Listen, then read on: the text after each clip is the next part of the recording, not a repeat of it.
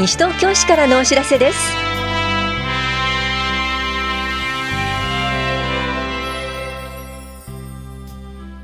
今日は年度末年度初めの市民課窓口混雑状況。市税国民健康保険料の休日納付相談窓口などについてお知らせします。インタビュールームお話は西東京市社会教育課の亀田直美さん。テーマはみんなで作る下野谷遺跡の未来です。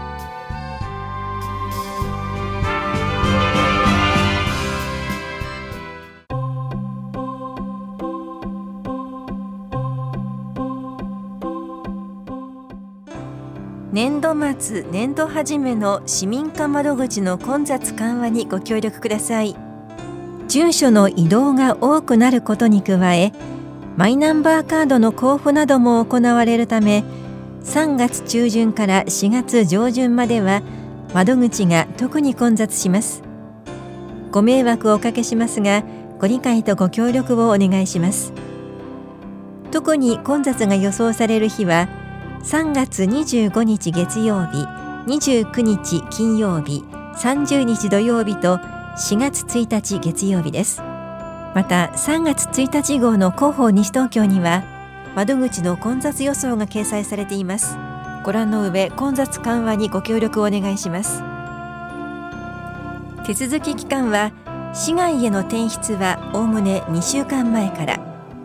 市内への転入転居は引っ越し後2週間以内です。住民票の移動印鑑登録と証明発行業務はひばりが丘駅前柳橋市長所でも取り扱っています。また両庁舎の市民課土曜日窓口でも取り扱います。土曜日窓口は午前9時から午後0時半までで大谷庁舎が第1、第3、第5土曜日。棚視庁舎が第2、第4土曜日です。ただし土曜日窓口では戸籍届の受付はできません。土日祝日は棚視聴者1階の休日夜間受付へお持ちください。またマイナンバーカードをお持ちの方は住民票印鑑証明書などの各種証明書を全国のコンビニエンスストアで取得できるコンビニ交付サービスを利用できます。詳細は市のホームページをご覧ください。市庁舎駐車場は有料時間貸し駐車場です。市役所で手続きをする方は1時間無料となりますが混雑時に待ち時間が長くなり超過した分は有料になります。駐車場の駐車台数には限りがありますので来庁の際には公共交通機関をご利用ください。棚視聴者本屋庁舎市民課からのお知らせでした。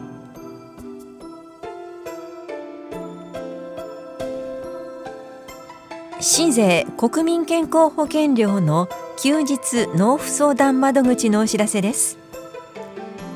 3月9日土曜日と10日日曜日。いずれも午前9時から午後4時まで棚視聴者に相談窓口を設けます。市税については4階の納税課。国民健康保険料については2階の保険年金課にお越しください。市税国民健康保険料の納付と相談納付書の再発行などを行います。納税課保険年金課からのお知らせでした。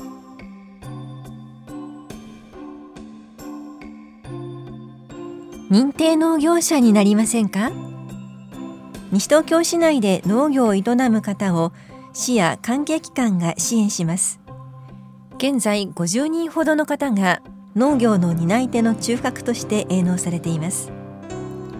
認定を受けるには経営改善の方向や経営規模の拡大に関する目標生産方式経営管理の合理化などについて5年間の農業経営改善計画を作成して申請後市の審査を経て決定します。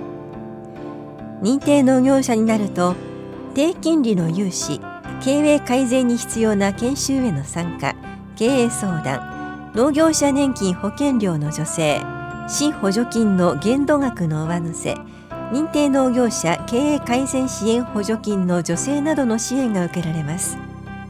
説明会を3月11日月曜日午後4時半から法屋庁舎別当で行います。お問い合わせは法屋庁舎産業振興課までどうぞ。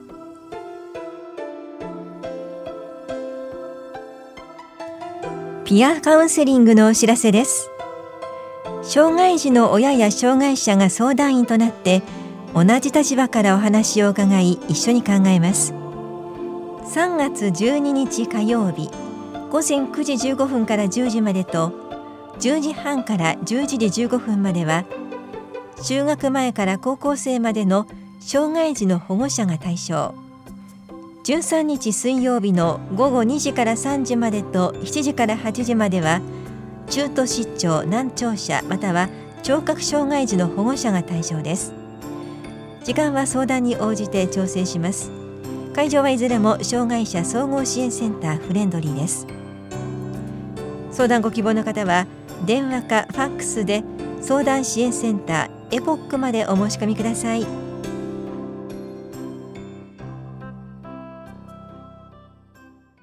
インタビュールーム。お話は社会教育課亀田直美さん。テーマはみんなで作る下の谷遺跡の未来。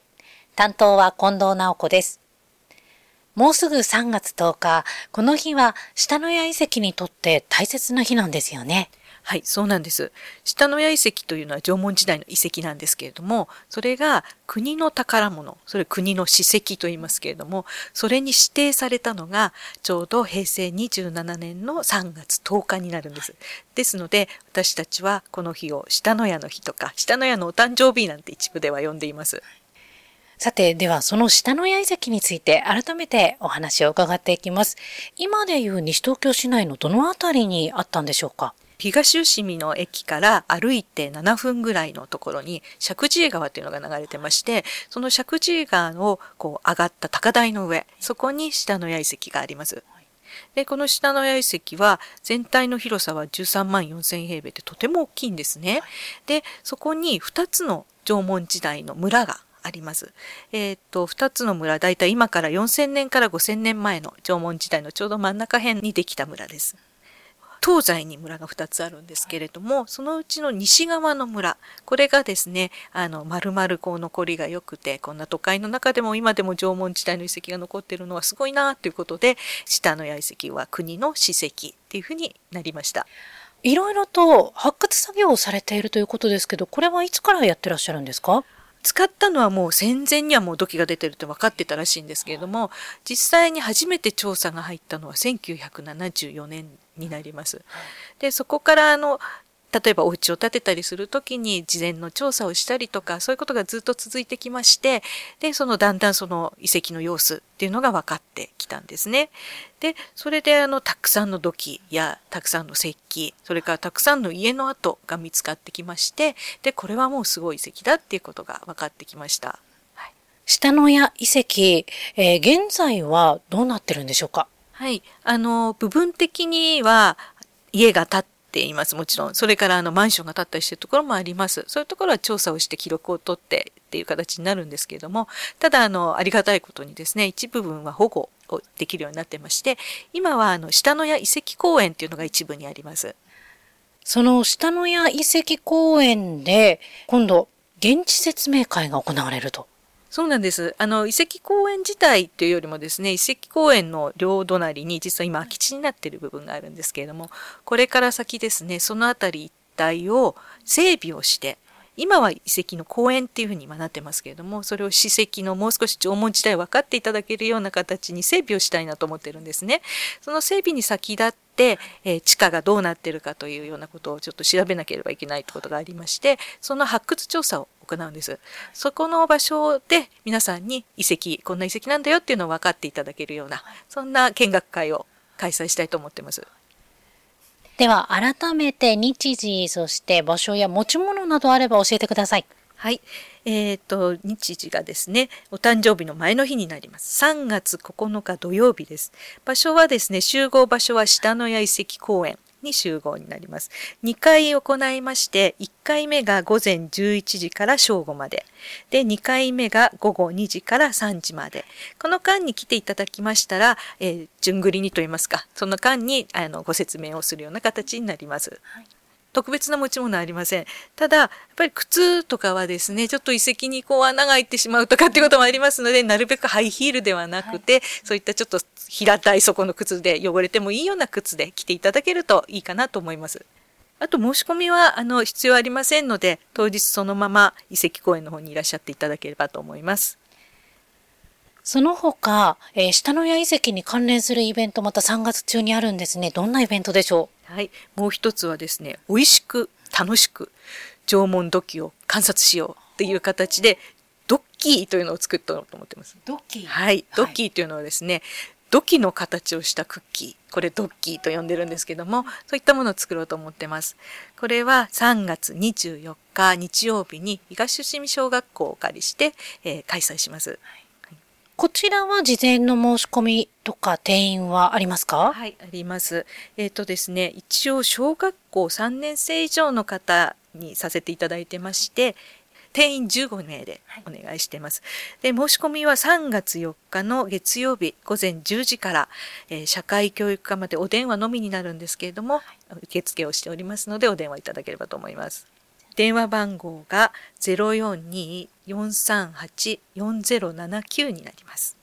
さて、最後になりますが、亀田さん、お聞きの市民の皆さんへ一言お願いします。はい。先ほどもお話ししたんですけれども、これから先ですね、下野谷遺跡の一部を整備をして、皆さんに縄文時代の雰囲気、縄文時代の景色、それから縄文人の感じたこと、そんなことをですね、あの、分かっていただけるような場所を作っていきたいと思っています。で、それが皆さんの町の宝、市の宝になっていくようなところを作っていきたいと思っています。その時には、あの、私たちがこの市役所がこう作ってしまうのではなくて、みんなで一緒にそういったものを作っていきたいと思いますので、えー、こちらにも先ほど言っていただいたんですけれども、みんなで作る下の谷遺跡の未来ということで、えー、過去のものですけど、未来をみんなで作ろうという形で、えー、進めていきたいと思います。ぜひ皆さんと一緒に縄文時代を東京の中にですね、再現させたいと思いますので、一緒に参加していただければと思います。ありがとうございます。インタビュールーム。テーマは、みんなで作る下野谷遺跡の未来。お話は社会教育課亀田直美さんでした。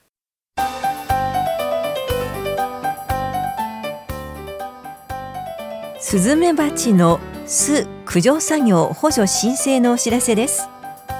スズメバチの巣を専門業者に依頼して駆除した場合作業費用の2分の1を補助しています。上限は1万円です。今年度業者に依頼して巣を駆除しまだ補助申請がお済みでない方は3月29日までに申請してください。詳しくは環境保全課までどうぞ。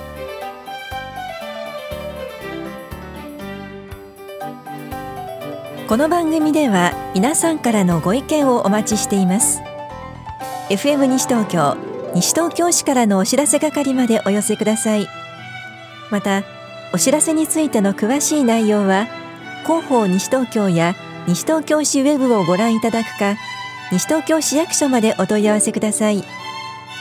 電話番号は042-464-1311 042 464-1311番です。